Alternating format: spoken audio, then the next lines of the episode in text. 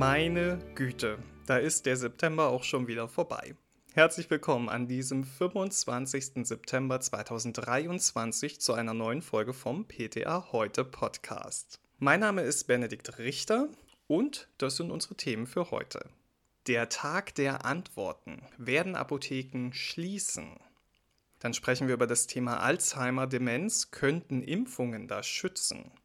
Dann ist unser Thema BPA, gesundheitsschädliche Mengen in Produkten und ganz zum Schluss noch Magnesiumampullen, Risiko von Überdosierung.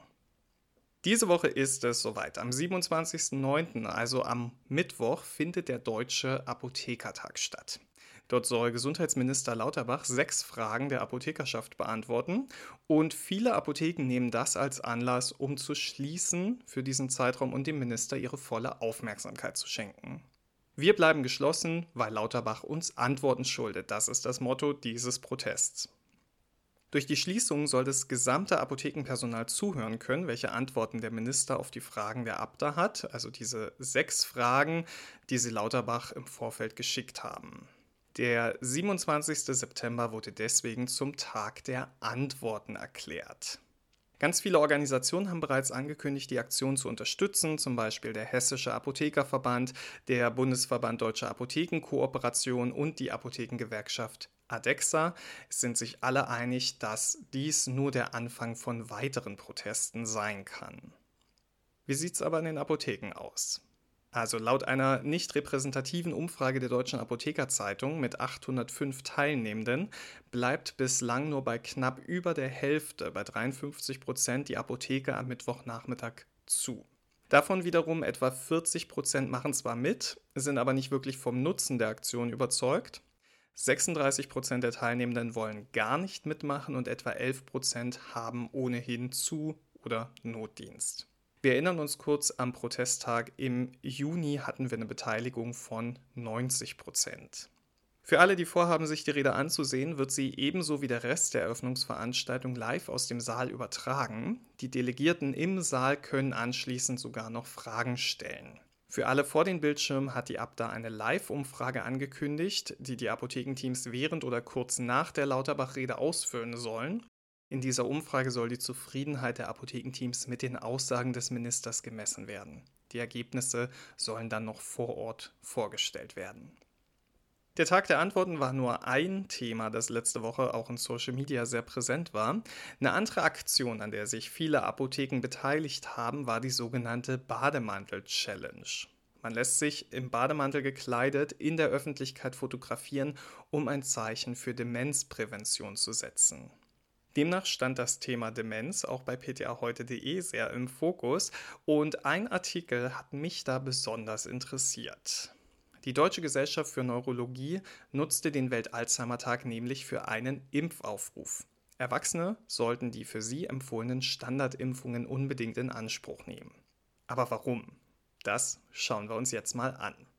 Also bei der Entstehung von Alzheimer-Erkrankungen könnten nach derzeitigen Erkenntnissen auch Infektionen eine gewisse Rolle spielen. Man nimmt an, dass verschiedene bakterielle und virale Infektionen zu entzündlichen Prozessen im Gehirn und zum Untergang von Nervenzellen führen können. Auch scheint es so zu sein, dass solche Infektionen die Ablagerung von Beta-Amyloid und Tau fördern, dessen Proteine deren Ansammlung als typische Anzeichen der Alzheimer-Krankheit gelten. In einigen früheren Untersuchungen zeigte sich bereits, dass bestimmte Impfungen im Erwachsenenalter das Alzheimer-Risiko verringern. Das betraf zum Beispiel die Impfung gegen Gürtelrose, also Herpes zoster, Tetanus, Diphtherie pertussis in der Kombi und Pneumokokken. Ob tatsächlich ein Zusammenhang zwischen Impfung und Demenzprävention besteht, das wurde nun auch anhand einer großen Datenmenge aus einer Patientendatenbank untersucht. Dabei wurden demenzfreie Personen ab 65 Jahren über acht Jahre nach einer Impfung beobachtet. Sie hatten Impfungen gegen Herpes zoster, Tetanus diphtherie pertussis bzw. Pneumokokken erhalten.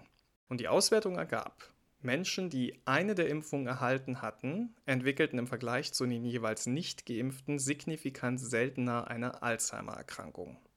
Die Deutsche Gesellschaft für Neurologie betont, dass die Studienergebnisse einer Risikoreduzierung für die Alzheimer-Entstehung von 25 bis 30 Prozent entsprechen. Das sei wirklich viel.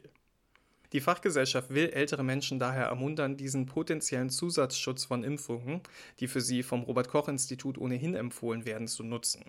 Die Neurologen weisen zudem auf eine Studie aus dem vergangenen Jahr hin, die zeigte, dass auch die Grippeimpfung bei älteren Menschen mit einem reduzierten Alzheimer-Risiko verbunden ist. Also umso besser, dass viele Apotheken mittlerweile niedrigschwellig gegen Grippe impfen, oder? Anderes Thema. Habt ihr schon mal von BPA gehört? Wenn nicht, dann solltet ihr das jetzt nachholen, denn das könnte in zu hohen Konzentrationen in eurem Körper sein. Nun Scherz. Wir schauen uns das Thema mal genauer an. BPA steht für Bisphenol A und das ist eine synthetische Chemikalie, die in sehr vielen Lebensmittelverpackungen verwendet wird, also zum Beispiel in Plastikflaschen und in Konservendosen. BPA findet sich auch in Trinkwasserleitungen und laut Bundesinstitut für Risikobewertung auch in Smartphones oder DVDs.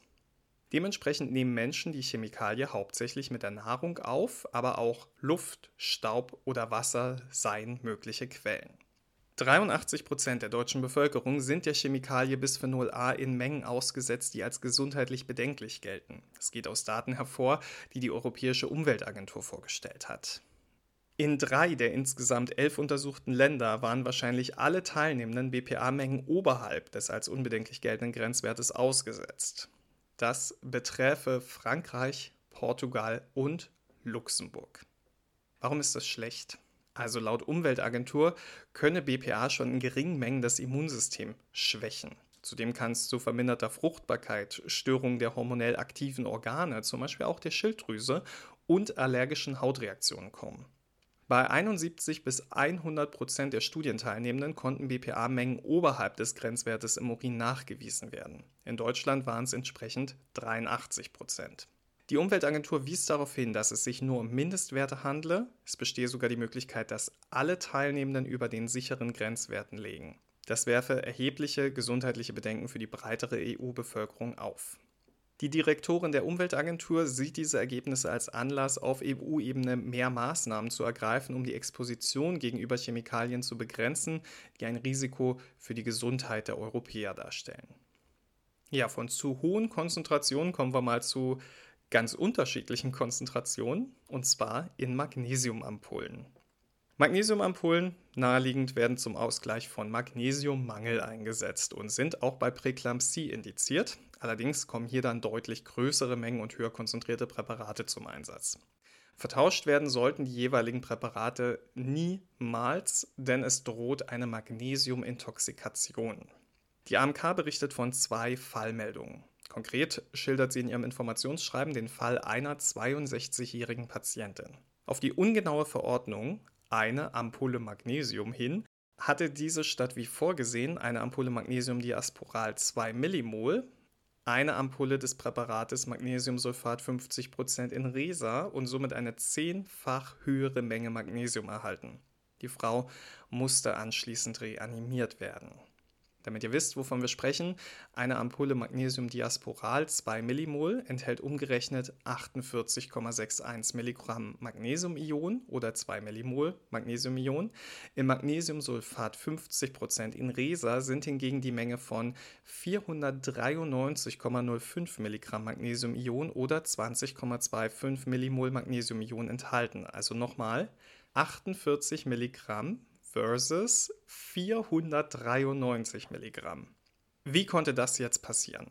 Klar, zum einen wegen dieser unklaren Verordnung von eine Ampulle Magnesium, zum anderen können aber auch die uneinheitlichen Angaben der Wirkstärke bei verschiedenen Fertigarzneimitteln zur Fehlbehandlung beigetragen haben. Im zweiten Fall, von dem die AMK berichtet, kam es zu einer Überdosierung des Präparates Magnesium Demo 0,4 Millimol pro Milliliter, Lösung zur Injektion oder Infusion.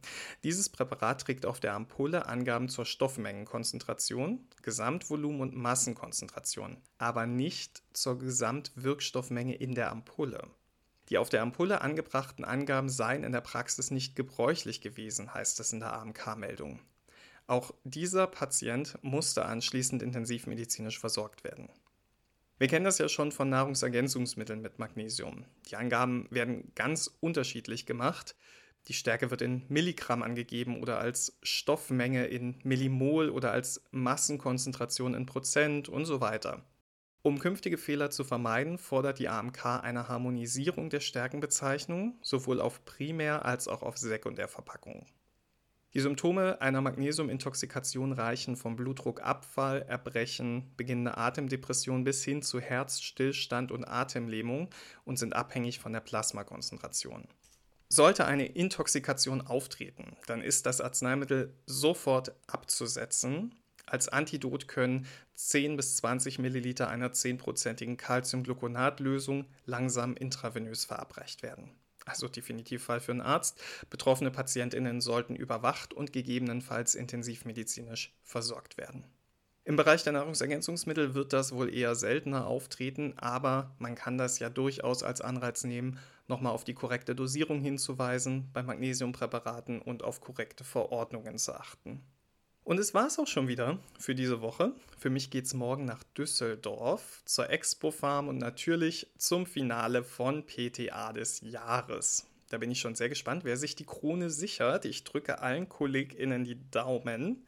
Wenn ihr am Mittwoch am Protest teilnehmt, dann sind wir quasi verbunden, denn natürlich werde auch ich mir die Antworten von Karl Lauterbach anhören und ich bin gespannt auf die Live-Reaktion der Abda und der Delegierten. Wenn ihr es nicht schafft zuzuhören, keine Sorge. Ich bin mir sicher, dass wir nächste Woche hier im Podcast Zeit finden werden, darüber zu sprechen. Also, habt eine ganz tolle Woche und ich freue mich, wenn ihr nächste Woche wieder dabei seid. Bis dahin, gehabt euch wohl.